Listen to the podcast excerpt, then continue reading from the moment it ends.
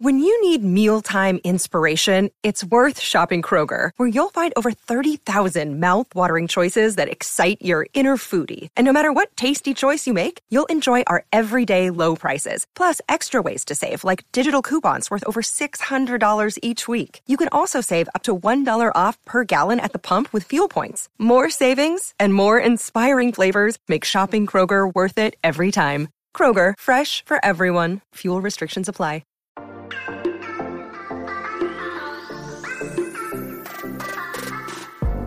Hola, hola, muy buenos a todos y sean bienvenidos aquí a tu podcast Charlas iOS.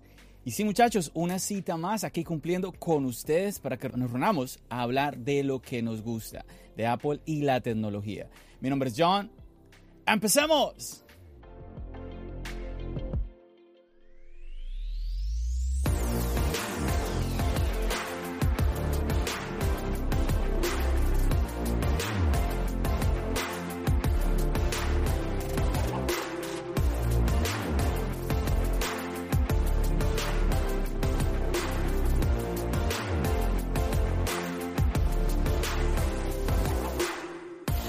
Y aquí un episodio súper especial.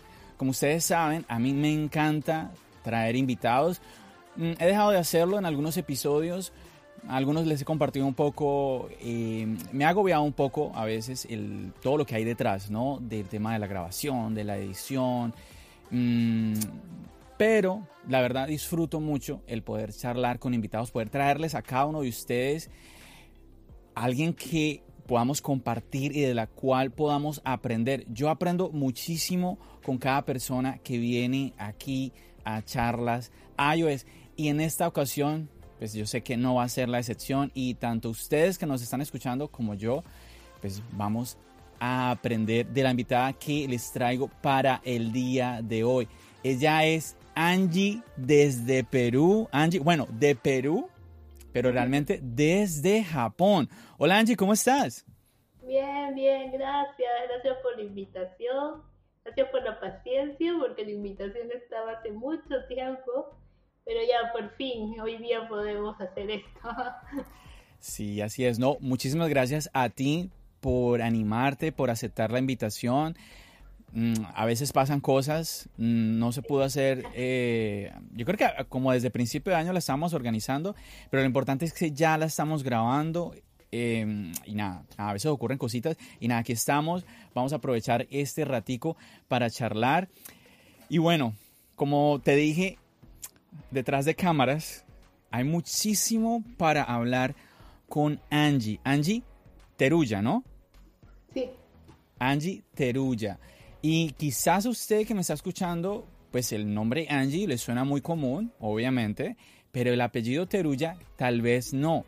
Y es porque Angie, pues yo, a ver, les cuento un poquito, lo, lo trato de ubicar un poquito. Angie tiene un canal de YouTube, ¿sí? Ella es youtuber, está creando contenido y un contenido muy particular, muy interesante, ¿sí? Y bueno, ya ustedes me escucharon, ella es de Perú, Naciste en Perú, ¿cierto, Angie? Sí, en Lima. Ella es de Lima, Perú, nacida con todas las de la ley en Lima, Perú, Sí. pero tengo entendido que eres de descendencia japonesa, ¿cierto? Sí, de Okinawa. De ahí Uy. de donde es la película de Karate Kid. Me encanta. Sí, yo creo que a todos nos recuerda mucho, yo creo que es la prefectura más famosa para nosotros, ¿no? Okinawa, por Miyagi, Miyagi-san. Por, por- todo por Miyagi-san. Así es, así es, así es. El señor Miyagi, personaje tan bonito para todos, todos los que pues disfrutamos. el actor no era de Okinawa, te cuento. Interesante, ¿no? Interesante. Pero si era japonés. Claro, Sí, no, sí, sí, eso sí. No, creo que era, no, me parece que era japonés, pero criada en Hawái, algo así. Oh, ok, ok, ok, ok. Sí. Entiendo, entiendo. Sí, este, mis abuelos son de Okinawa por parte de papá y mis bisabuelos por parte de mamá también. Ahí está, ahí Así está. que- pero después mi papá, mi mamá son nacidos en, en Lima, ¿no? Y ya, este, bueno, por las cosas de la vida, nadie sabía y yo regresé por aquí. sí, lo que tú dices, las vueltas que da la vida. Angie en Japón. Cuéntanos en qué desde qué prefectura de Japón nos estás hablando. Yo vivo en la ciudad de Shizuoka. Este está como a cuatro horas de Tokio. Está en la parte central de Japón. Oh, ok, perfecto, perfecto. Cuatro horitas de la capital. sí. Y bueno, Angie, cuéntanos un poquito, un poquito, sin que yo lo haga, más bien lo voy a dejar que tú, tú te presentes un poquito. Uy, pero si yo lo hago, va a durar cuatro horas. Ah. bueno. ¿Qué quieres saber? Concentrémonos en la parte de Angie y el canal de YouTube. Tienes un canal de YouTube. Cuéntanos de qué se trata este canal. Mi canal se llama Mi y yo en Japón. Lo hice en diciembre del 2018 y bueno, el tema es que yo vivo aquí en Japón desde el 2008. Yo tengo aquí, este año cumplo 13 años. Entonces, pasa que cuando uno vive mucho tiempo en un sitio, pues ya las cosas que al principio te sorprenden, como que con el tiempo te acostumbras, pasa desapercibido, ¿no? Entonces, piensas que es como muy común, ¿no? Y bueno, por un lado, eh, yo me, había, me estaba dando cuenta que cada vez que yo hablaba con amigos, con familiares en Perú, pues cuando me preguntaban, ¿y por qué no regresas? Porque sí, de hecho, vivir en Japón es muy, muy difícil acostumbrarse. Entonces, eh, venir del paseo quizás es wow, ¿no? Pero ya establecerse, pues sí es una decisión bien fuerte. Y eh, mi familia siempre me decía, pero ¿por qué no regresa? Pensaba pues que como acá la vida es más solitaria, más eh, sedentaria, ¿no? Entonces, este, no veían la razón de por qué me gustaba tanto, ¿no? Porque yo siempre he sido muy sociable, entonces aquí es muy difícil hacer amigos y esas cosas. Pero cuando yo les decía, no, pero es que aquí a mí por discapacidad tengo tal cosa o tal cosa, o yo en el día puedo hacer X cosas y ellos me decían, wow, pero ¿qué? Todo eso te da ¿y cuánto te cuesta? No, es gratis, o sea, mientras que tú pagas impuestos te corresponde.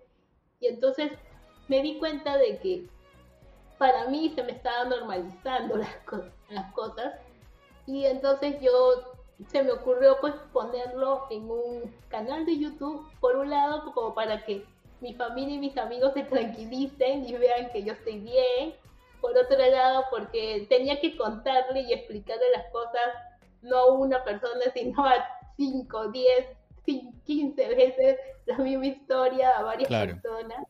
¿no? Entonces, y por otro lado, este, dije, bueno, pues quizás a alguien le interesa, ¿no? Subí un video, subí dos videos y, y, me empezó a llegar, pues, este, visitas de gente que no tenía nada que ver en mi entorno. Así que así siguió, ¿no? El canal y bueno, me han pasado cosas bien, bien bacanes, ¿no? Con el canal, porque, o sea, sin querer queriendo, uno hasta con un video he ayudado gente para que se decida traer a su hijo que tiene discapacidad. Wow, tremendo. No motivar, ¿no? Y, y, enfocarlo como que sí, acostumbrarse como extranjero es difícil, pero este, hay mucha apertura, ¿no? Claro. Angie, bueno. hagamos como una especie de, resumen, como recap de todo esto que tú nos estás contando. Entonces tenemos a Angie Teruya, nace en Lima, Perú. Y ustedes tal vez se estén preguntando, John, pero ¿por qué, qué tiene de especial Angie que la has traído a este podcast? Y bueno, ya ustedes se van a dar cuenta porque Angie tiene una conexión muy especial con la parte tecnológica y ahorita les vamos a contar de eso. Pero bueno, como mm, estaba tratando ahorita de, resumir, entonces naces en Perú, te mudas para Japón, tienes herencia japonesa, tus, tus antepasados son japoneses, entonces te mudas de Japón, ahora estás viviendo en Japón nos estás contando, tienes un canal que se llama Mi Silla y Yo en Japón, entonces, para que ustedes lo tengan presente, mi silla y yo en Japón. Y pues esto es porque tú estás en una silla de ruedas, ¿cierto? Tienes una, como tú misma lo dices en tus videos, tienes una discapacidad. Y esto es, cuéntanos un poquito en breve, como tuviste un accidente, naciste así. Yo sí un poco, pero cuéntanos a, los que nos están escuchando de esto. Yo tengo una discapacidad congénita, o sea, nací con la discapacidad. Me la detectaron al año de nacida y nunca he caminado. Este, siempre, primero usaba coches y luego la silla de ruedas. Aunque yo he vivido en Perú y he estudiado el colegio y el, instituto allá en Perú, eh, y allá no hay tanta accesibilidad, aún así mis papás siempre me han incentivado a que este, yo vaya al colegio, haga una carrera, y la verdad es que sí, aparte creo que he tenido suerte porque este, de una u otra forma siempre eh, la gente ha sido muy amable y muy accesible mi entorno, ¿no? Entonces sí he podido estudiar, hacer una carrera ya, pero este, ya adulta, pues ya me vine a Japón, ¿no? Entonces, ¿Qué estudiaste, Angie? ¿Perdón? Disculpa, ¿qué estudiaste? Yo estudié diseño gráfico publicitario. Wow, súper. Y me llegué a titular allá. Llegué a trabajar un poco allá en, Lima, pero era muy difícil porque el tema de movilidad me limitaba mucho. Claro. ¿no? Entonces, eh, desde casi siempre, todos los trabajos he tenido que yo misma creármelos. Y eso me ha servido mucho cuando yo llegué a Japón porque yo no puedo ir a trabajar como cualquier extranjero que viene y pues puede hacer una jornada para una empresa, para una fábrica, ¿no? Claro.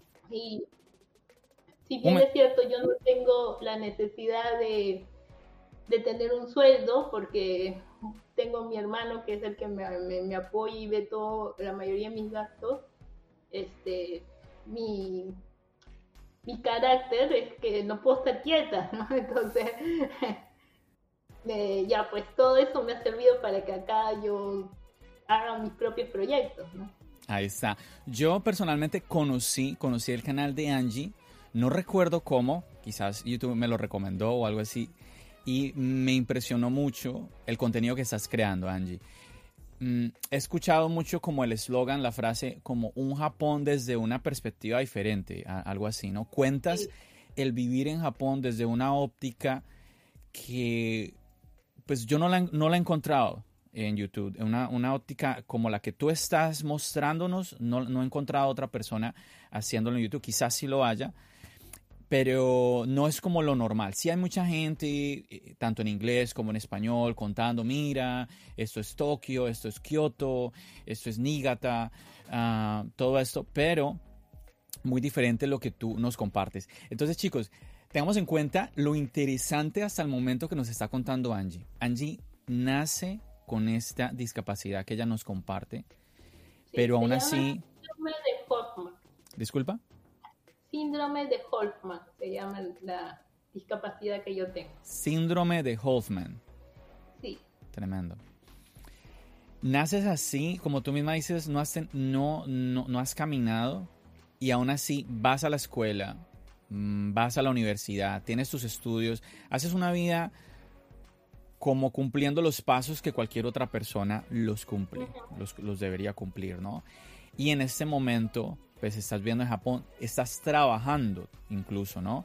Entonces, aquí es donde esta parte de la tecnología cumple una relación como tan bonita contigo, ¿no? El hecho de que estás trabajando. Pero antes de que nos cuentes un poquito de qué se trata tu trabajo, me gustaría seguir hablando un poquito más de, de Angie como persona y de lo que estás compartiendo.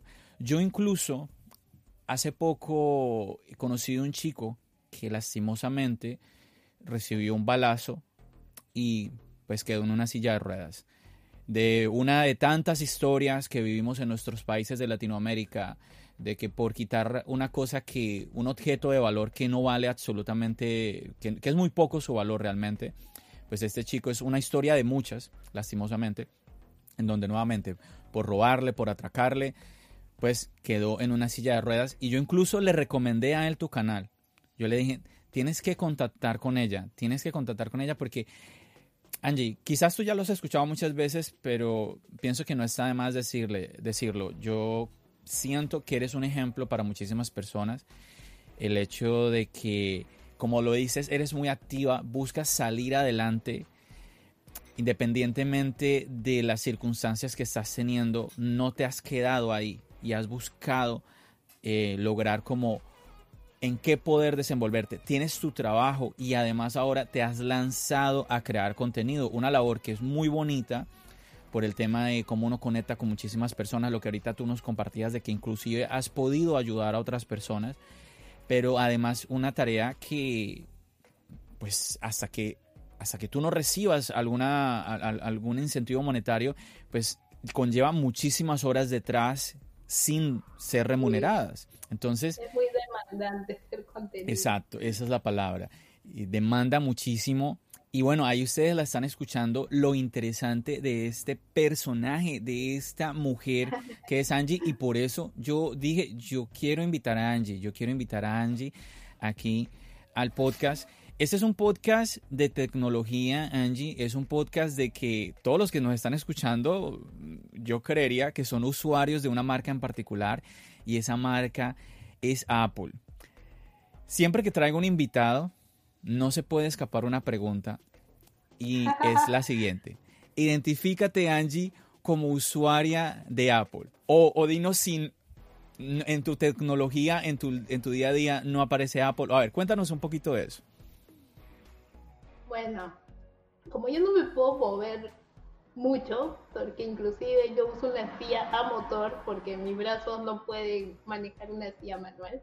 Entonces básicamente yo todo lo que hago está en mis manos, ni siquiera en mis brazos.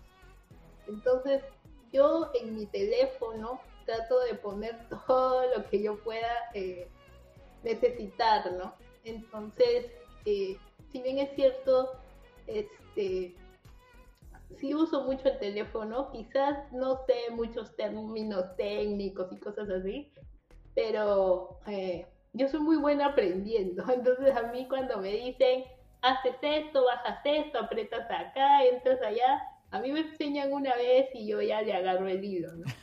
Entonces, eh, mi hermano este, trabaja acá como, él es este, uh, ¿cómo le dicen? Eh, y eh, él asesora, eh, eh, todo, ve todo lo que es computadoras en una empresa, ¿no? IT, IT ¿no? Entonces, él sabe mucho también de tecnología. Entonces él es el que me dice, ¿no? Ya, para hacer esto tienes que entrar acá, para hacer lo otro tienes que hacer esto. Tienes un profesor en casa. Sí, bueno, regañadientes ahí, pero me va dando la información.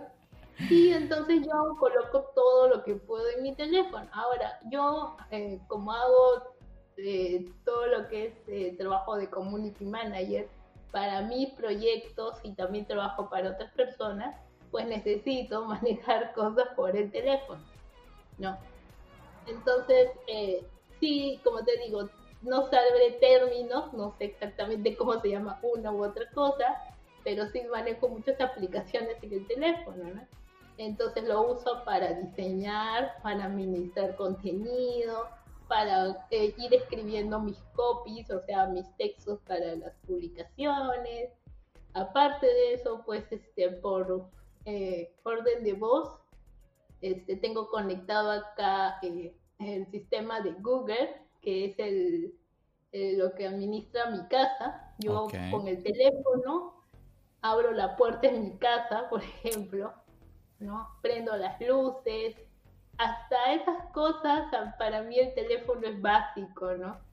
Entonces, eh, pero aunque no creas, yo tengo problemas para coger el teléfono, por ejemplo. Entonces, mientras más cosas yo pueda hacer con eh, orden de voz, pues genial, ¿no? Inclusive en mi canal yo tengo un video donde yo he hecho que yo me que yo armé esta funda que acá tiene, no sé si lo logras ver. Sí, sí, sí. una, banda. Me compré uno y la funda se me malogró. Y luego armé yo esta basada en esta, pero ya no encontré uno igual. Y entonces, mientras que yo estoy sentada de una forma que yo necesito estar, pues puedo manejar las cosas, ¿no? Y bueno, estoy en este plan pues todo el día, si es que no estoy en mi computadora, ¿no? Y bueno, ahí tengo toda la información, ¿no? Manejo bancos, manejo este, los correos electrónicos. Bueno, ahí ya te estás delatando, Angie. Tienes un iPhone ahí en la mano. Sí, un iPhone. Bien, es, me parece muy especial porque he tenido la oportunidad de escuchar en podcast y en algunas conversaciones personas que el tema de la accesibilidad de los iPhones es muy clave. Y aquí tú nos estás compartiendo cómo el iPhone es casi una especie de mayordomo para ti, es una ayuda constante en tu día a día. El tema del control de voz y nos estás compartiendo eso. Muy, muy, muy interesante. No sé si haya algo en el tema de accesibilidad del iPhone que tú quieras eh, destacar. Eh, bueno, yo he tratado de usar smartphone ya, y no he podido. Es más, me compré un smartphone y a los tres meses, dos meses, tuve que irme a comprar el iPhone porque no pude. No sé por qué, ya. O sea, creo que ya cuando uno se acostumbra a usar el iPhone es muy difícil pasarse al smartphone, ¿no? Oh, llamas, llamas smartphone el, un teléfono que no es iPhone. Bueno, sí, acá le decimos así, no sé. Oh, ¿en serio? ¿Sí? ¿No se dice así? No, smartphones, pues, para no, bueno, para, para aquí, en este lado del mundo, smartphone es hoy en día prácticamente cualquier teléfono porque todos los teléfonos ya son inteligentes. ¿sí? Entonces... Ah, bueno, aquí en Japón es iPhone y smartphone. O sea... Uy, ¿cómo así? ¿Qué, ¿Qué, es eso? O sea, iPhone y lo demás es smartphone. sí, es más, cuando yo, yo tengo tienda online, ¿no? Yo tengo una tienda online acá para público japonés. Y cuando vemos los récords de por dónde están entrando los clientes, la plataforma donde yo tengo mi tienda me da la estadística de quiénes están entrando por PC, quiénes entran por iPhone y quiénes entran en smartphone, o sea, el resto.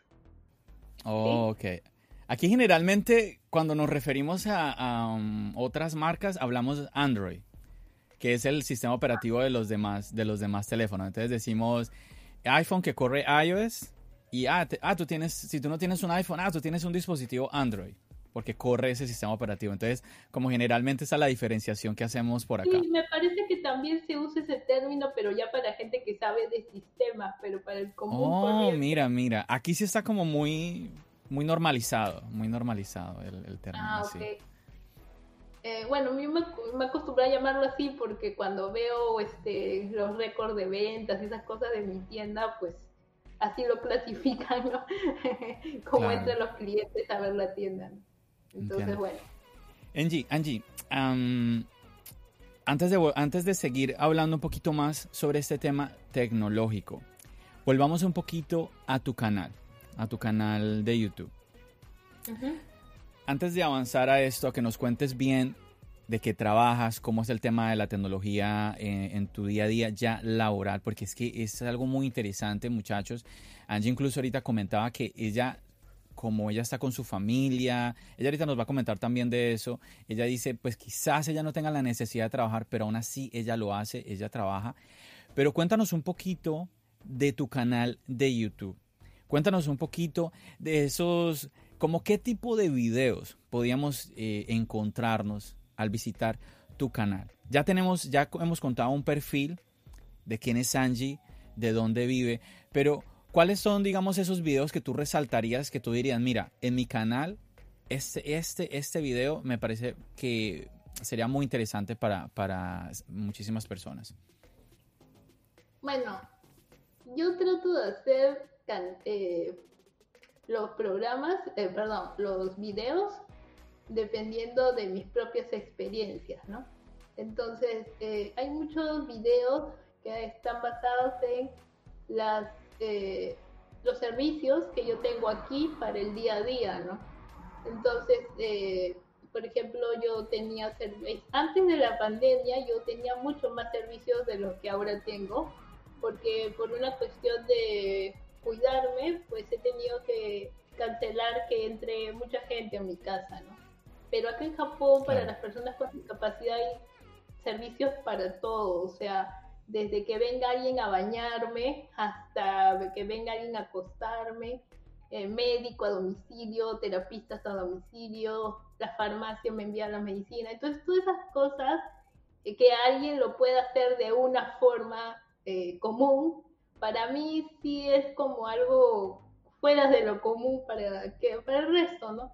Entonces he estado registrando cosas así, ¿no? Como y también para que gente latina que tenga una discapacidad en algún momento, porque eso también yo siempre enfoco en el canal de que no que tengas ahora todas tus facultades, pues no, no, nadie desea eso a alguien, pero en algún momento uno nunca sabe si uno mismo o alguien cercano va a tener una discapacidad, ¿no? Y si hay gente que vive aquí 15, 10, 20 años, pues en algún momento va a tener que saber esta información.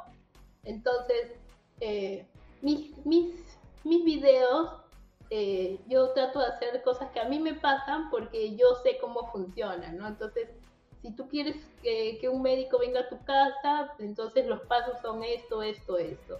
Si tú quieres que alguien venga a bañarte a tu casa, tienes que solicitar esto, esto, esto, ¿no? Y así he ido haciendo los, eh, los videos, ¿no?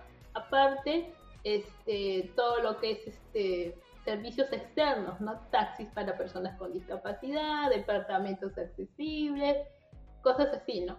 Eh, por otro lado, eh, la gente también ha entrado mucho al canal porque yo empecé a hacer videos de, eh, no autoayuda, pero sí decirle a la gente pues que que, que, todo el mundo tiene dificultades, entonces, este, cómo afrontar las cosas eh, con buena onda, ¿no? Y entonces empecé a hacer un video, empecé a hacer dos, y eso traía gente que no tenía que ver con discapacidad, pero pues le interesaba que alguien, pues, quizás que pueda pensar que puede estar con el ánimo abajo y decirle, oye, tu problema, o sea, claro, todos los, ningún problema es chico, pero, o sea, hay que también tener un poco de criterio para saber en qué momento te vas a deprimir, bueno, entonces, esos videos también a la gente como que le gusta y yo trato de hacerlo, pero de verdad que no lo hago muy seguido porque tampoco yo no soy psicólogo ni psiquiatra, entonces no me gusta a mí eh, meterme en temas que yo pues... Pero estás compartiendo tu experiencia, que hoy en día es algo tan, tan valioso. Esto salió porque yo al hacer los videos de que yo tenía ayudas acá en Japón, mucha gente de Latinoamérica me decía, ah, claro, pero es que, o sea, me daban a entender como que a ti no te pasa lo que a mí me pasa, aquí no hay ayudas, aquí, este, es muy difícil, entonces claro, yo no puedo tener el mismo ánimo que tú porque, porque para mí las cosas son más difíciles, ¿no? Y bueno, yo también he vivido en Perú, entonces yo, a mí nadie me va a contar que, cómo son las cosas, ¿no? Y aún así, o sea, yo sé que yo tengo suerte de estar ahora acá, ¿no? Pero tampoco es que yo cuando he estado en Perú pues este he andado eh, triste por mi vida, ¿no? Entonces esas cosas eh, me empujaron a hacer ese tipo de video también, ¿no? Y bueno, y aparte cosas en general que le puede ayudar también a la comunidad latina acá, ¿no? Porque eh, como yo manejo la computadora, y ahora todo se va pasando a sistemas, ya muy pocas cosas se hacen manual.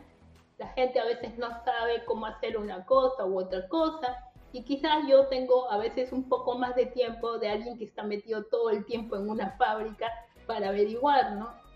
Entonces, eh, yo, por ejemplo, un video que se ve mucho dentro de la comunidad es cómo traducir textos de japonés a español porque a la gente, a nosotros nos llegan muchos eh, comunicados en japonés impresos y a veces no saben cómo traducir, ¿no? Y entonces, esas cosas, por ejemplo, yo trato de saber qué la gente lo puede, qué puede necesitar, ¿no? Saber y ya yo lo convierto en video.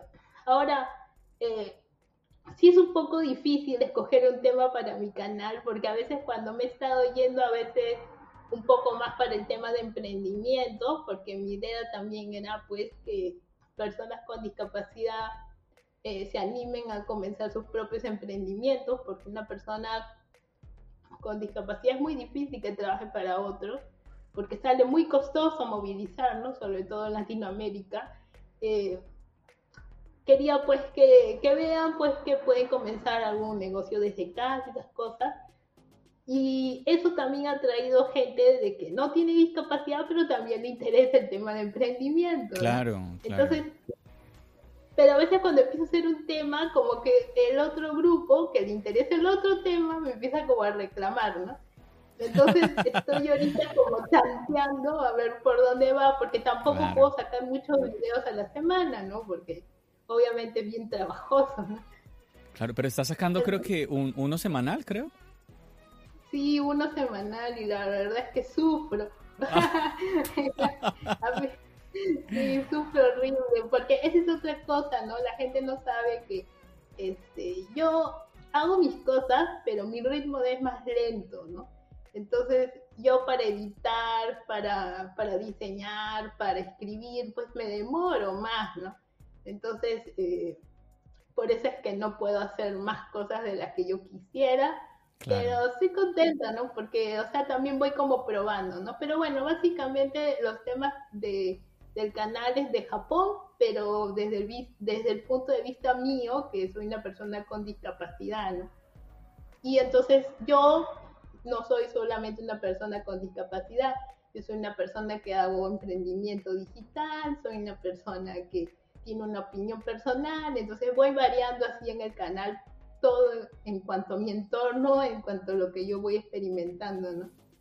Súper, súper interesante la labor tan bonita que cuentas que estás haciendo, como quieres brindar todo este conocimiento, tu experiencia de vida a, pues, a toda la audiencia, a toda la audiencia. Me llama aquí la atención, estoy checando ahorita tu canal y hay videos muy interesantes. Bueno, el más popular ahorita es el Tour House, ¿sí? Mostrando cómo es tu, ah, tu, departamento, ¿no? Porque pues algo, algo muy curioso, ¿cierto? Es muy común eh, como que buscar, bueno, cómo es el departamento de alguien, no sé, que vive en China, que vive en Egipto, y obviamente pues cómo es el departamento de esta persona que vive en Japón. Y imagínate ahora, en el caso tuyo, Angie, sí, que nos cuentas cómo es tu día a día en tu silla de ruedas, pues claro, eso también da mucha como curiosidad de conocer cómo vive Angie, cómo es el departamento de Angie en Japón. Y es muy interesante como tú has compartido muchísimas cosas en tu canal. Ahora hace poco también y compartías cómo habías construido un, un elevador para ti en tu casa. Es tremendo cómo tú has, tú has buscado adaptar todas tus condiciones para tu poder seguir tu ritmo de vida. Ahora tú estabas comentando el hecho de que tú te comunicas con personas que, pues, que están en Latinoamérica, que están en Perú, y el hecho de que tú dices, oye, pero es que yo no, yo no he vivido toda mi vida en Japón. Eso está muy interesante porque, a ver, al comienzo del, del, podcast nos estabas compartiendo de que hiciste la escuela en Perú, hiciste incluso la, la, universidad en Perú. O sea, todas estas cosas fueron en Perú. Entonces, como tú misma dices, no fue como que, ah, no, es que claro, es que en Japón me lo ha brindado todo y por eso a mí me se me ha sido muy fácil. No. Pero algo sí que tú muestras en tu canal, ahorita ya viviendo en Japón, que me parece a mí, wow, es increíble, también me, parece que tiene mucho valor, es como tú, sin quererlo, yo lo siento así, sin quererlo, estás mostrando el contraste. Cuando cuentas tu vida en Perú y ahora mostrando las como las ayudas o las facilidades quizás que tienes viviendo en Japón, ¿cómo nos haces a nosotros viviendo en este lado del mundo, como ver ese contraste y empezar a preguntarnos por qué, por qué mi país no tiene este tipo de, de, facilidades para, para este grupo de personas que son supremamente importantes y que pueden traer tantísimo valor a nuestra comunidad, porque a veces suena un poco, suena un poco feo, suena un poco mal, muchachos, pero hay personas que se sienten, como ahorita Angie nos estaba contando, ¿no? Que, oye, tengo esta discapacidad, yo no puedo aportar. ¿Qué puedo yo hacer a la sociedad? O incluso personas que miran a, una, a otra persona con discapacidad que dicen, es que tú, tú no puedes aportar a mi empresa, tú no puedes aportar a mi país. Como que se crea esta mentira horrible de que si tú estás en una silla de ruedas o si tú, no sé, estás en muletas, si tú tienes cierta discapacidad, pues tú no puedes aportar a tu sociedad, a tu comunidad, a tu país. Es una mentira horrible y que Angie es el ejemplo absoluto de que lo es, de que lo es y que todas las personas, yo creo, yo creo que podríamos resumir todo lo que tú nos has compartido hasta el momento, es como la voluntad que ha habido en ti, Angie, como esa voluntad de compartir y de como dar ese mensaje de emprendimiento, como decías ahora, como de ánimo para las situaciones de, de tantas personas, ¿no? Sí, o sea, mira, cuando yo estaba más jovencita, yo decía, ¿cómo no me he ido a Japón antes, no? Porque de hecho a mí lo que me limita no es la discapacidad acá, sino es el idioma, esa es la verdad, ¿ya? Pero, eh, por otro lado, ya ahora ya que Espérame, soy mayor... Espérame un segundito. Acabas de, entonces de decirnos, tú estás en Japón, pero entonces no hablas japonés. No, no hablo japonés eh, como debería. No hablo Mírame esto. Chicos, ustedes que están escuchando, disculpa que te interrumpa Angie, pero es que esto, yo pienso que a veces no, no dimensionamos las cosas. Angie, la experiencia de vida que nos está comentando, está en Japón, ¿sí? nos, incluso nos, nos ha compartido que como ella no nació en ese país, no se le fue, no se le ha hecho como tan fácil el adaptarse, un tema de choque cultural, nos está compartiendo un montón de cosas, pero además mm, el mensaje tan bonito de que ella ha salido adelante en este país, trabaja, tiene su vida y no habla el idioma. ¿Cómo será Angie hablando el idioma? Quiero dejar claro que es algo que no me enorgullece. No, no, no, yo te entiendo, yo te entiendo, pero es que me impresiona. ¿Cómo sería Angie hablando japonés? O sea, párate mundo, quieto Japón. Sí, es que como te decía, yo eh, me arrepiento de ese lado, ¿no? Que quizás si hubiese venido más niña, jovencita, pues hubiese aprendido el japonés. Ya de adulta, la verdad es que sí cuesta un montón y el, y el punto acá es que yo no he podido aprender japonés porque yo eh, no tengo contacto con muchos japoneses, no muy seguido, ¿no? Porque acá cuando tú llegas, aprendes el idioma por una necesidad, porque entras a trabajar a un sitio, claro. tienes que entender de la gente con la que trabajas, ¿no? Entonces, eh, y hacer amigos sin estar trabajando en un sitio es bien difícil, porque acá la vida es muy rápida, entonces nadie tiene tiempo a conocer a alguien que, que, simplemente, bueno, te cae bien y la voy a ver todos los fines de semana, no, no es así, ¿me entiendes? No hay tiempo para reunirse con amigos, a no ser pues que que, tengan algo, no sé, les guste ir a, de fiestas o irse a tomar, ¿no? Para relajarse, cosas claro, así. Claro, Como yo no, no, no hago esas cosas, pues este, obviamente no tengo cómo hacerme amigos, ¿no? Entonces, este, eh, yo todo el tiempo estoy en un entorno que hablamos español, ¿no? Sin embargo, eh, yo por el mismo trabajo, eh, yo he sabido encontrar recursos, ¿no? Por la computadora, pues yo traduzco todo lo que puedo, eh, inclusive hago contestaciones a clientes cuando me escriben, ¿no? Si bien es cierto, no escribo perfecto, lo que sí hago es armo la idea y luego, por mm. ejemplo, si pago a alguien para que me corrija, ¿no? Y así salen los mails para mis clientes, cosas así, ¿no? Pero entonces tienes un conocimiento, si sí, hay un conocimiento, digamos, básico. Sí, o sea, a mí me llega un correo electrónico y yo puedo leerlo porque me ayudo con el traductor o porque ya reconozco ciertas, eh, eh, ciertas, ciertas palabras, mm. cosas así, ¿no? Pero eh, ir así a tener una conversación de hola, ¿qué tal? ¿Cómo estás? ¿Y qué has hecho hoy? Ahí sí ya me estoy fregada. así que... pero, ahí está, eh, ahí está. Bueno, no, pues ya que estamos... Por otro lado, yo déjame, déjame... disculpa. Por, otro lado, yo siento que sí es una ventaja haber venido adulta, porque me yo puedo contrastar realidades, ¿me entiendes? Si yo hubiese venido acá desde muy niña, yo no supiera eh, de cómo vive una persona con discapacidad que no tiene pues lo, el entorno accesible de aquí, ¿no? Claro, claro.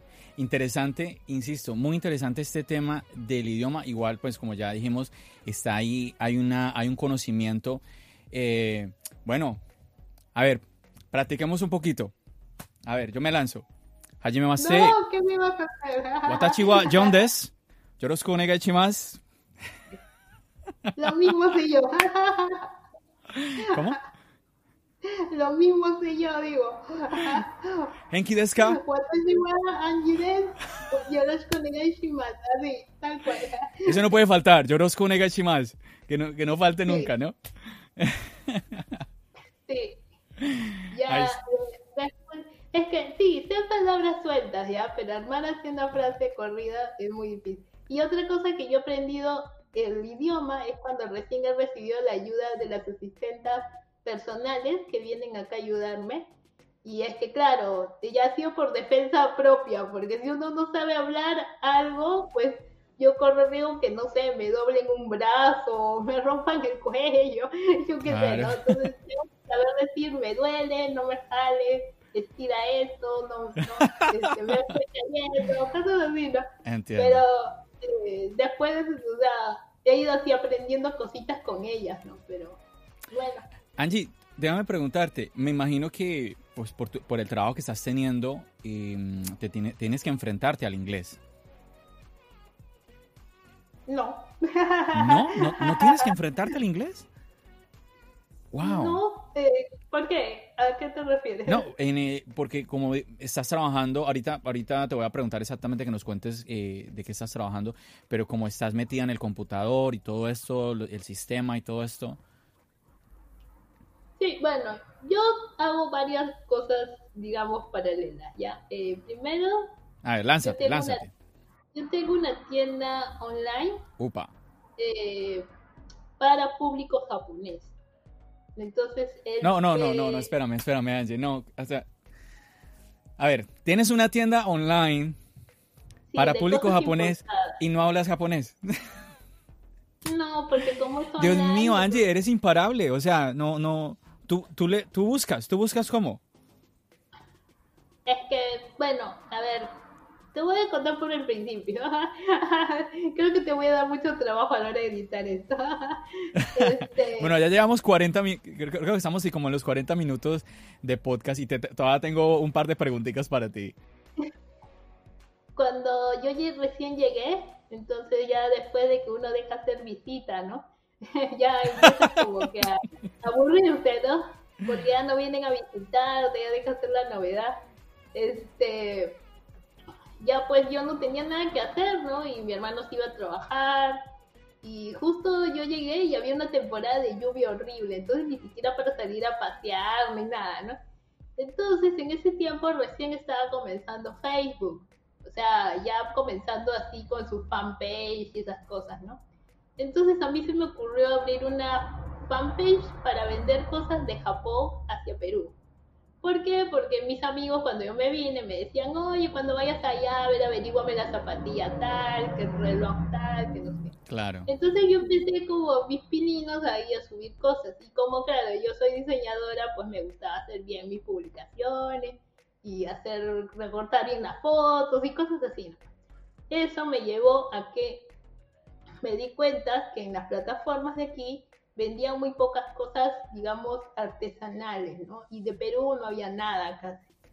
Mm. Entonces, eh, cuando ya nos mudamos de un departamento pequeñito a un departamento adaptado, que es el del video que has visto, mi hermano, yo le dije que si podíamos abrir una tienda, porque según yo, dentro de mi ingenuidad, íbamos a hacer el boom, porque no había ese tipo, tipo de productos de aquí. Entonces, eh, como yo soy muy nocturna, para mí es muy fácil estar despierta en madrugada, que es la hora donde los artesanos, todas las personas en Perú están despiertas, pues se puede hacer negocios, ¿no? Entonces me queda todas las madrugadas consiguiendo productos, cosas. Aprendimos a hacer la importación y obviamente mi hermano eh, me ayudaba porque yo no puedo ir a recoger los productos, esas cosas. Claro. Y me, le pedí a una prima que ya vive muchos años acá, que ella es traductora aquí, que pues me ayude en la parte de atención al cliente. Pero básicamente todo lo que era el diseño de la página y este, la, la gestión, la, la, administración de la tienda la iba a hacer yo, porque como yo estaba en la casa todo el tiempo, pues yo podía encargarme.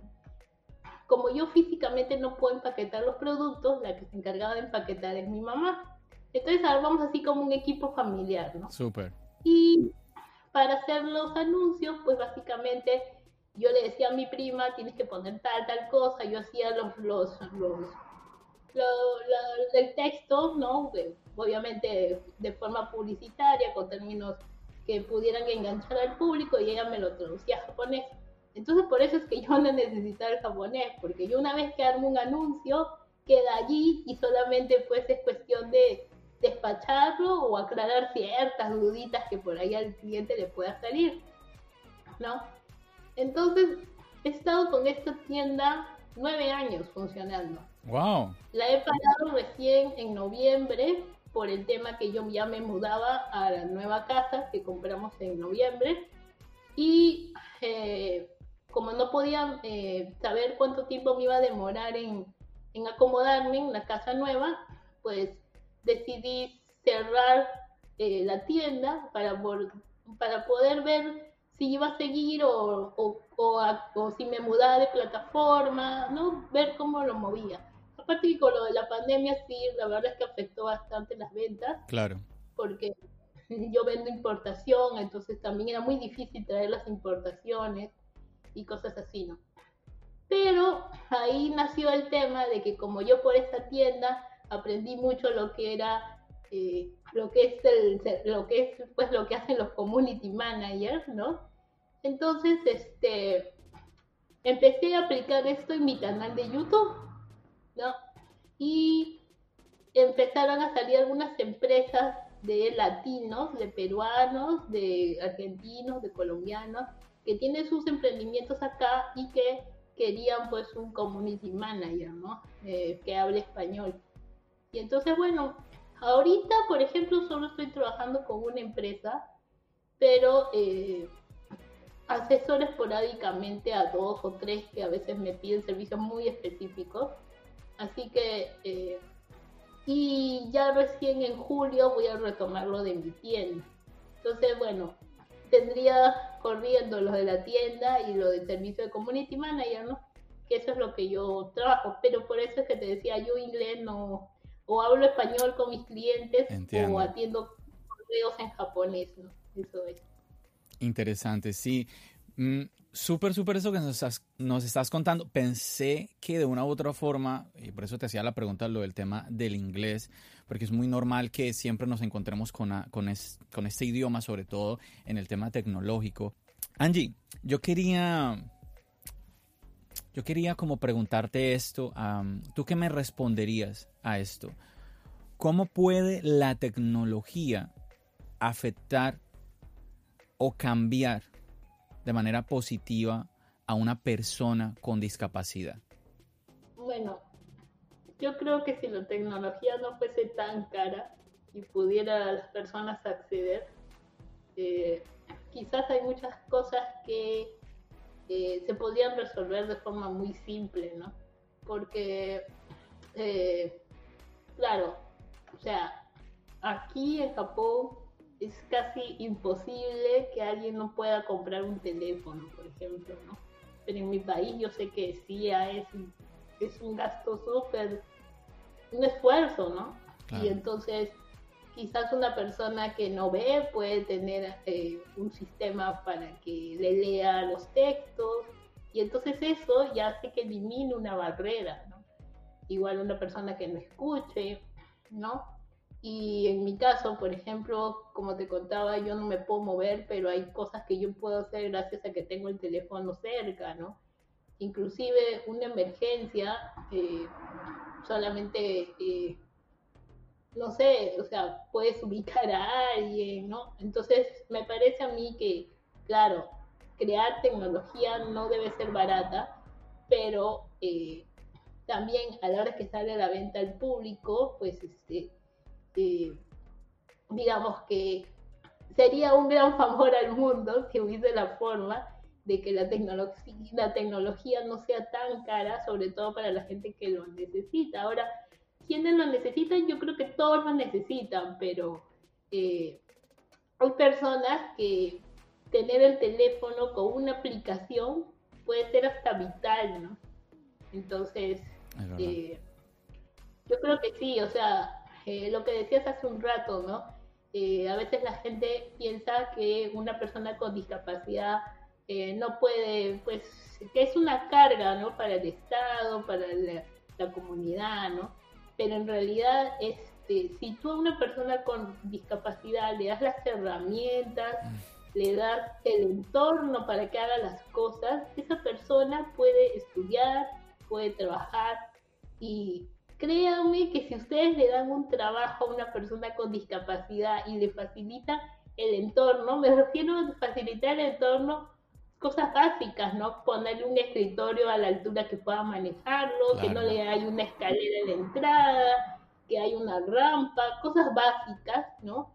Este, si pueden contratar a una persona con discapacidad, créanme que van a tener el, el trabajador más cuidadoso que puedan tener, porque a nosotros nos cuesta tanto, tanto que alguien nos emplee, que sobre todo que apuesten porque uno puede trabajar, que el día que tú le das un trabajo a alguien con discapacidad lo va a cuidar, pero uff, o sea, se va a pulir, ¿no? En el trabajo, Y, y, a veces falta eso, ¿no? Falta que la gente quite ese estereotipo y no sé, o sea, si le puedes, si pueden invertir las empresas en poner un lector para personas que no ven, para que la computadora le lea los textos, le puedes dar un trabajo a una persona que no ve.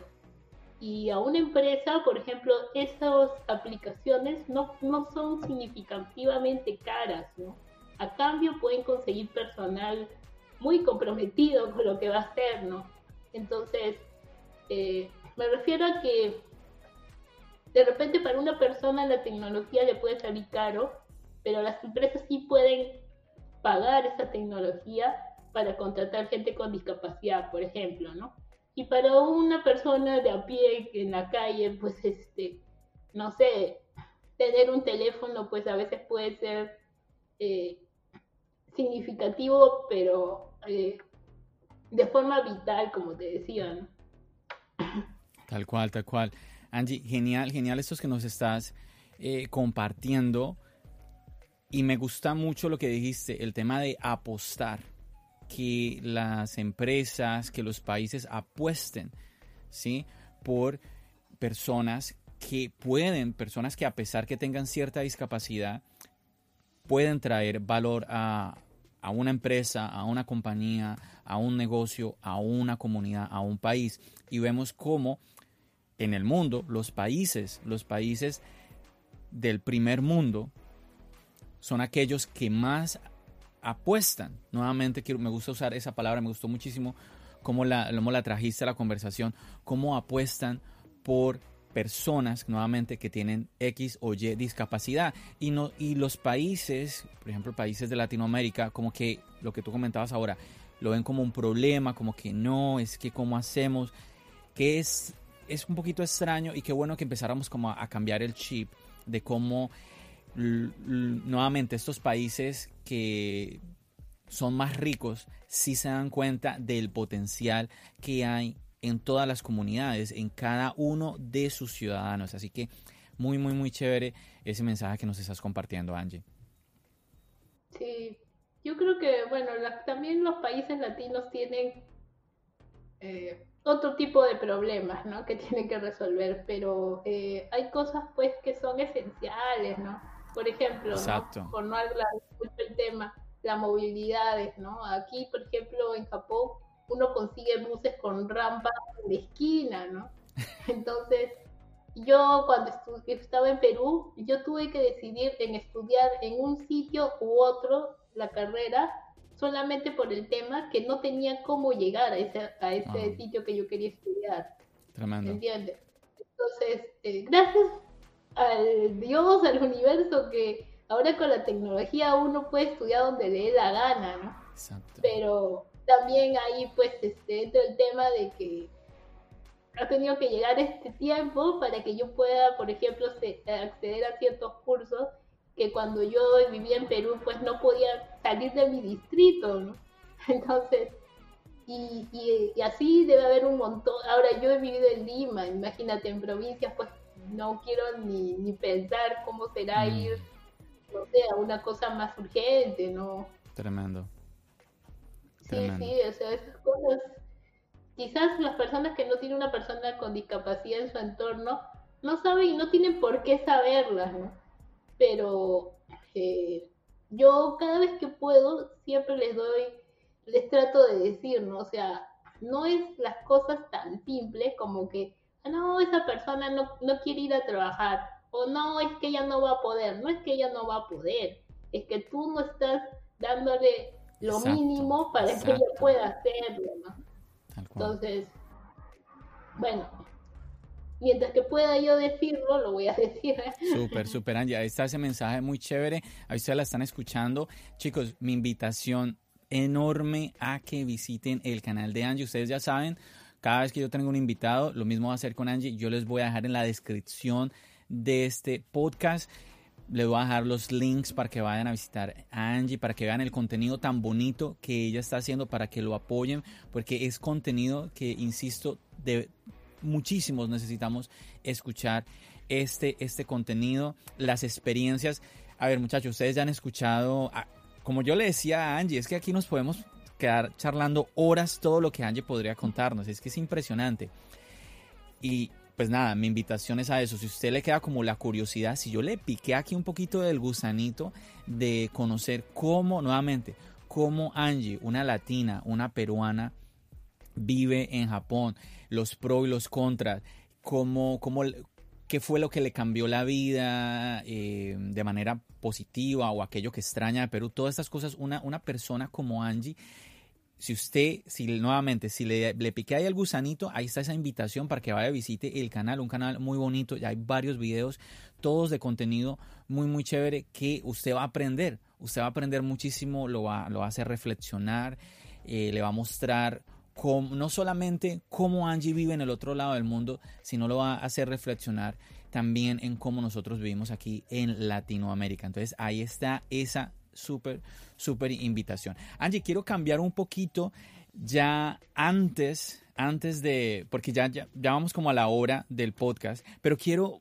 preguntarte algo, algo que me llama un poquito la atención y referente, pues, a Apple, a todos los que nos están escuchando en este momento que son seguidores de, de los productos de la manzana, que disfrutamos de lo que podemos hacer con estos dispositivos, el tema tecnológico.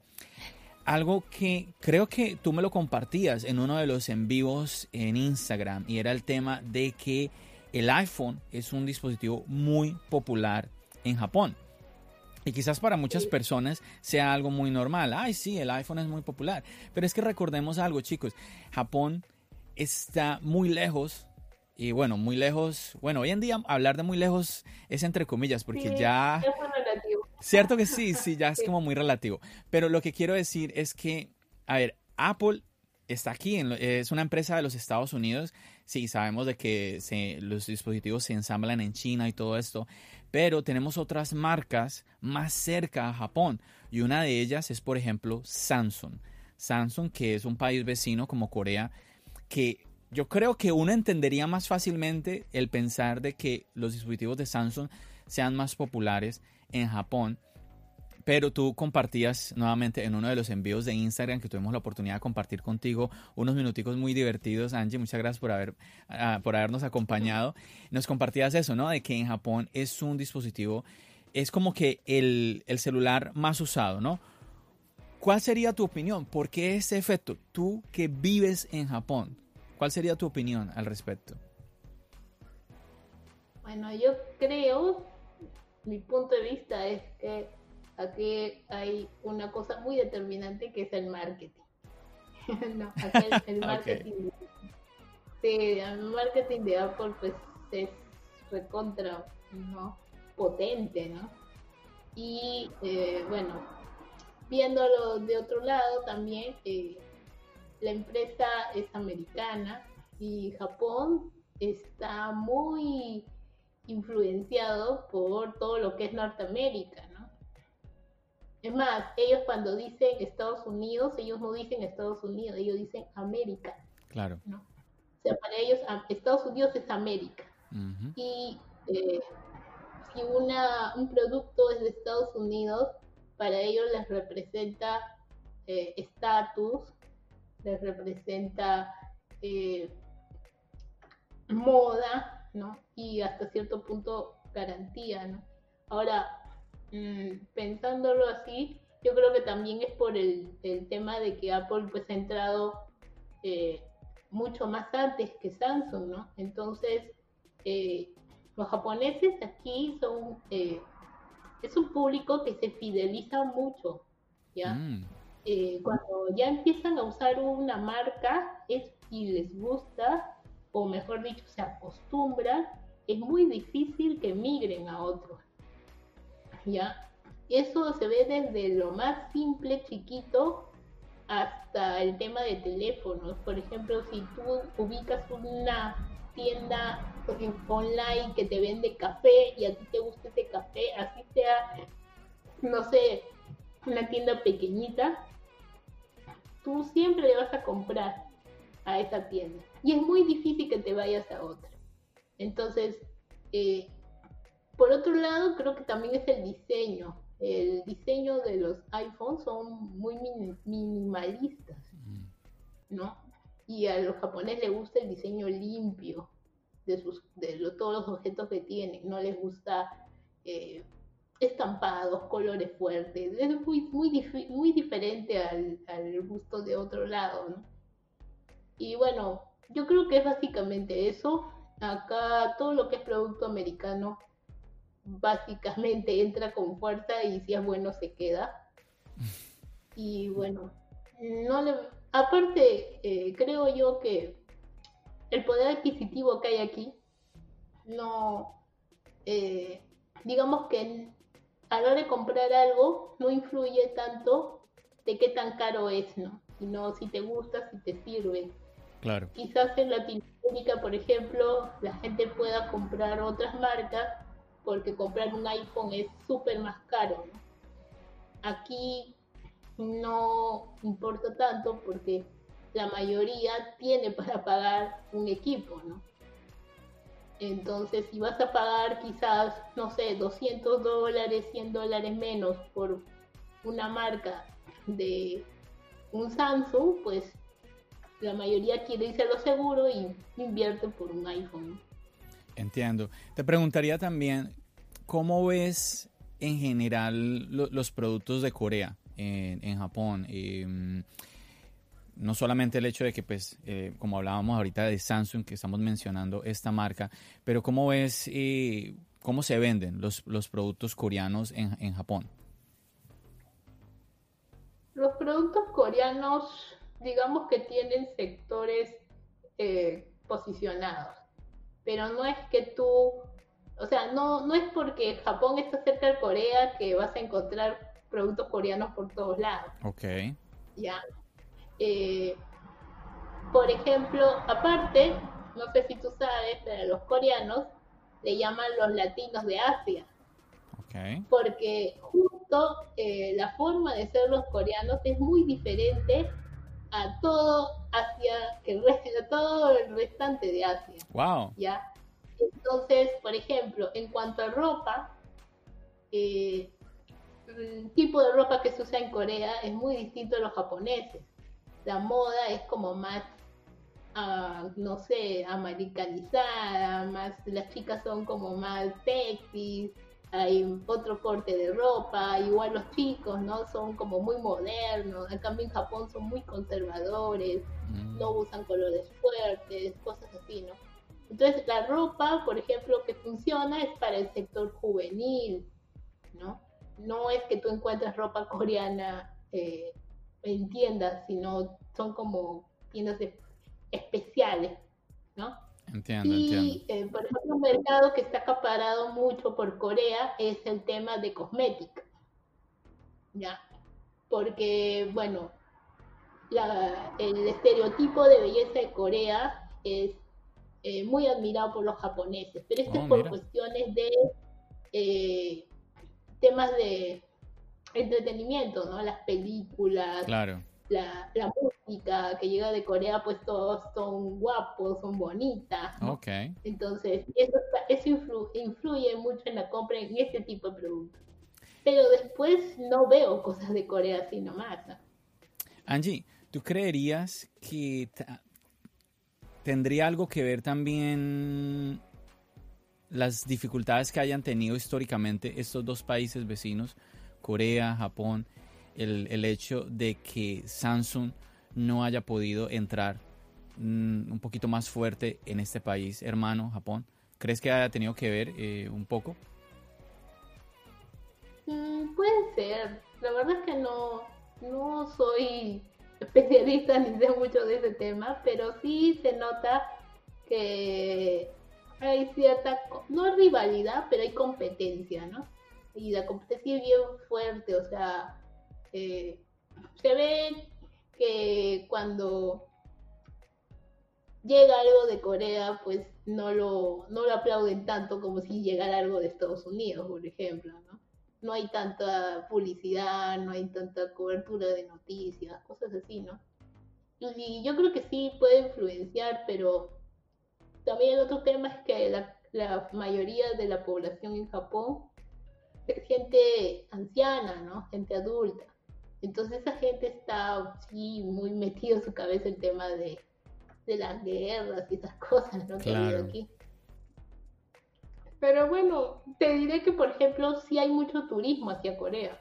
Mm. O sea, los japoneses, la mayoría, si es que tú le preguntas a dónde ido de vacaciones, si no te dice Tailandia, muy posible te dice Corea. Así que sí, yo pienso que puede influenciar en el tema de, de, de marketing también, ¿no? El marketing que, que, aquí hay, en cuanto a Corea, yo no veo tanto. No sé si hay algún tipo de bloqueo, no, no lo sé. Entiendo, entiendo.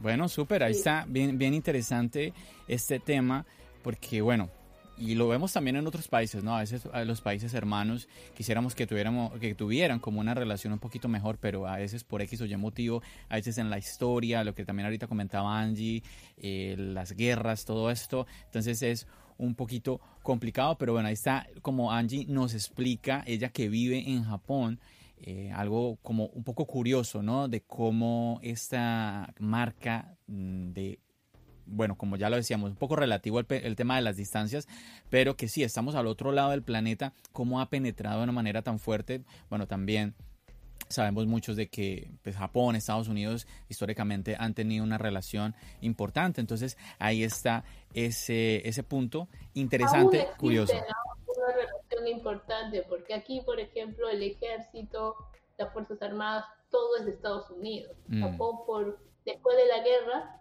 firmó un trato de que ellos no pueden tener autodefensa para el exterior y lo tiene que eh, ayudar. Estados Unidos tiene que protegerlo, ¿no? Pero tiene prohibido, tiene un acuerdo que tiene prohibido tener un ejército. Entonces, hay mucha gente también de Estados Unidos, porque hay muchas bases militares por todo Japón. Súper, súper, súper interesante, súper interesante.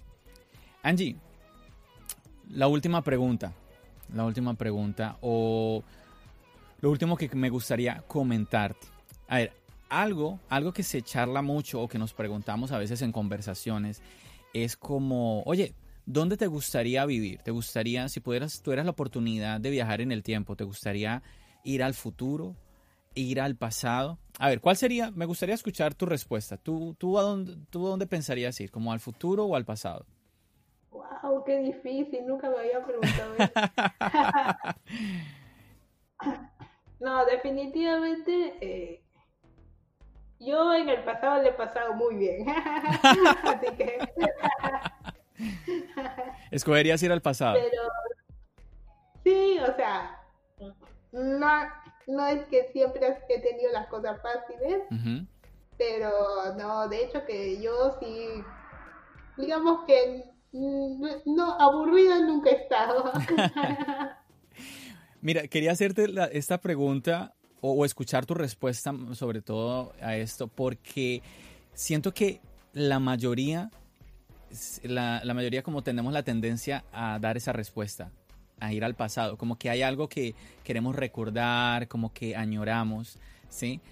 Pero al mismo tiempo me parece interesante es que nosotros como, o sea, la humanidad en general, cada vez va avanzando, pues tenemos más derechos humanos, la tecnología nos ayuda más, lo que ahorita tú, todo, lo, todo lo que ahorita tú nos estabas compartiendo. Y cuando miramos hacia atrás, realmente lo que encontramos es menos derechos humanos, eh, un, un poco de dificultades porque había menos tecnología. Es interesante porque sí, la respuesta, todos tenemos esa tendencia, porque pienso yo lo que tú decías ahora, oye, es que tuve muchos momentos bonitos y qué bonito, valga la redundancia, pues revivirlos, ¿no? Pero hay nuevamente interesante eso de que si pensamos hacia futuro y esperemos que sea así, ¿no? Que, que así, así como vamos avanzando, pues logremos avanzar cada vez más en derechos humanos, en el tema tecnológico, como Anja ahorita nos, nos compartía, el hecho de que las personas, X o Y, sea su condición, sea su día a día, pues tengan como las posibilidades. ¿Cierto, Angie?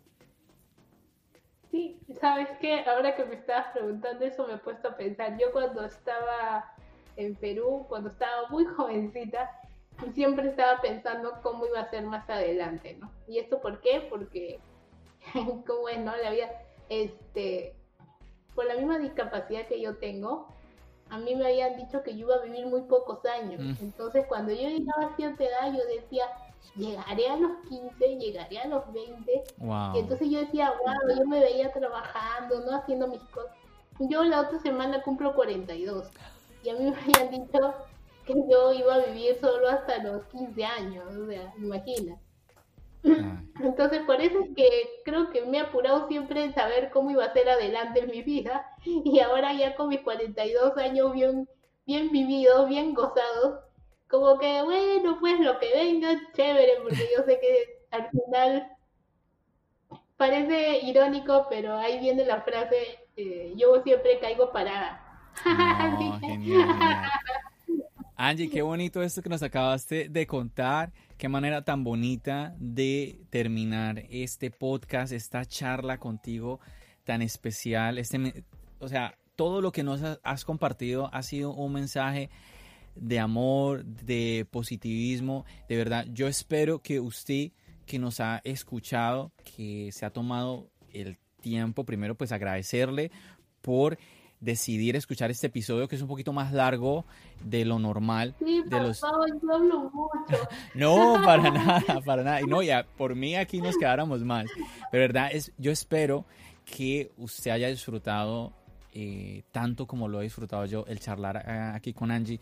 Yo sabía que este podcast iba a ser muy especial. Estaba un poco también nervioso de saber cómo em, poder llevar esta charla eh, con Angie para todos ustedes muchachos. De verdad, Angie, muchísimas gracias por haber aceptado la invitación, por animarte a participar aquí en este podcast. Chicos, ella tiene 13 horas más.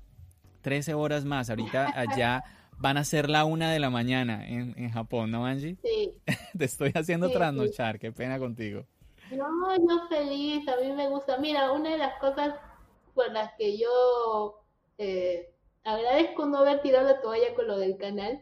Es que estoy conociendo a gente muy bacán y una de esas pues personas eres tú, ¿no? Porque imagínate, hacer amigos ya te he dicho que es muy difícil, así que conocerte y que también ti te interese pues saber de mí, pues a mí al contrario me da mucha alegría, ¿no? O sea, me gusta conocer gente y a mí eso como que sí, Japón me, me ha quitado un poquito, pero ahí está pues la tecnología que abre la ventana para cualquier sitio, ¿no?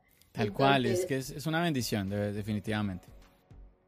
Sí, y bueno, nada, yo de verdad que muchas gracias. Y este, solo antes de que me digas chao,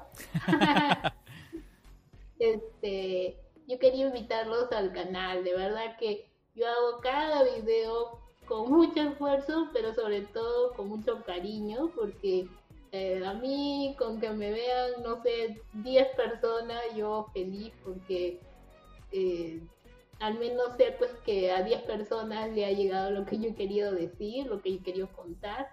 La verdad es que cuando a mí me dicen yo te admiro, que a mí, para mí es una responsabilidad porque yo pienso que yo no hago nada más que cualquier otra persona que, que tener ganas de, de, ponerle ganas a algo que, que se ha propuesto, ¿no? Entonces, si bien es cierto esto del canal es un hobby, yo soy muy yo soy muy obsesa, ¿ya? Entonces cuando yo me meto a hacer una cosa, trato de hacerlo bien, ¿no? Y entonces, este, ya quería también decirles que me falta muy poquito para llegar a los mil suscriptores. Bien. Por favor, me haría muy feliz en este mes porque no saben cómo me ha costado. Claro que sí, claro que sí. Muy aparte de eso, este, si no saben suscribirse, no saben cómo hacer, no tienen, igual vean los videos porque eh, yo creo que, que siempre es bueno ver las realidades de otros, ¿no? Para hacer eh, un poco eh, compartir y entender, ¿no? Y uno nunca sabe en qué momento te vas a cruzar con alguien que tiene discapacidad y yo, por lo general, a mí no me afecta que me pregunten cómo tengo la discapacidad, porque estoy en la silla de ruedas. De verdad que mientras más me preguntan, yo feliz porque siento de que de esa forma se normaliza también la situación, ¿no? No me ven a mí como un bicho raro, como alguien que hay que cuidarlo. Simplemente son situaciones de, de vida que cada uno le toca y bueno, si uno puede hacerla bien, pues genial, ¿no? Así que de verdad que muchas gracias por invitarme. Ahí está, ahí está. Chicos, recuerden, mi silla y yo en Japón. Ahí usted va a tener el link para que le quede fácil ir directamente al canal de Angie. Y como ella ya pues les sugirió a ustedes pues para que vayan, la visiten, vean este contenido, comenten, compartan un contenido que vale muchísimo, pero que muchísimo la pena, que hay que ayudarlo a, a levantarlo y que resalte en esta plataforma como lo es YouTube, tan importante para hoy en día en este mundo tecnológico. Y ahí está. Angie, pues ya te lo dije, pero nuevamente muchísimas gracias por compartir tu experiencia, por cómo hemos aprendido un montón de cosas contigo en esta charla y cómo ver cómo la tecnología afecta de manera positiva día a día a todas las personas sin importar en dónde estén, cómo estén, cómo sea su día a día, ahí está la tecnología. Entonces yo creo que nos despedimos hasta aquí, Angie. Sí, gracias. Yo también he aprendido que no se dice smartphone. no, no, no, sí se dice smartphone, sí se dice eh, eh, smartphone. Lo que pasa es que, como ya te dije, smartphone todos en general. ¿Cómo, cómo? Yo aprendí. no es lo, ideal, pues. No, no, no, no, no, está, está bien, todos son smartphone, iPhone, Samsung, Huawei, todos son ya smartphone, todos son teléfonos inteligentes. Y bueno, Nuevamente, muchísimas gracias a usted por habernos acompañado en toda esta charla, en todo este episodio. Ya saben, chicos, nos seguimos escuchando aquí en el podcast, nos seguimos viendo en el canal de YouTube. Recuerden, mi nombre es John. Bendiciones.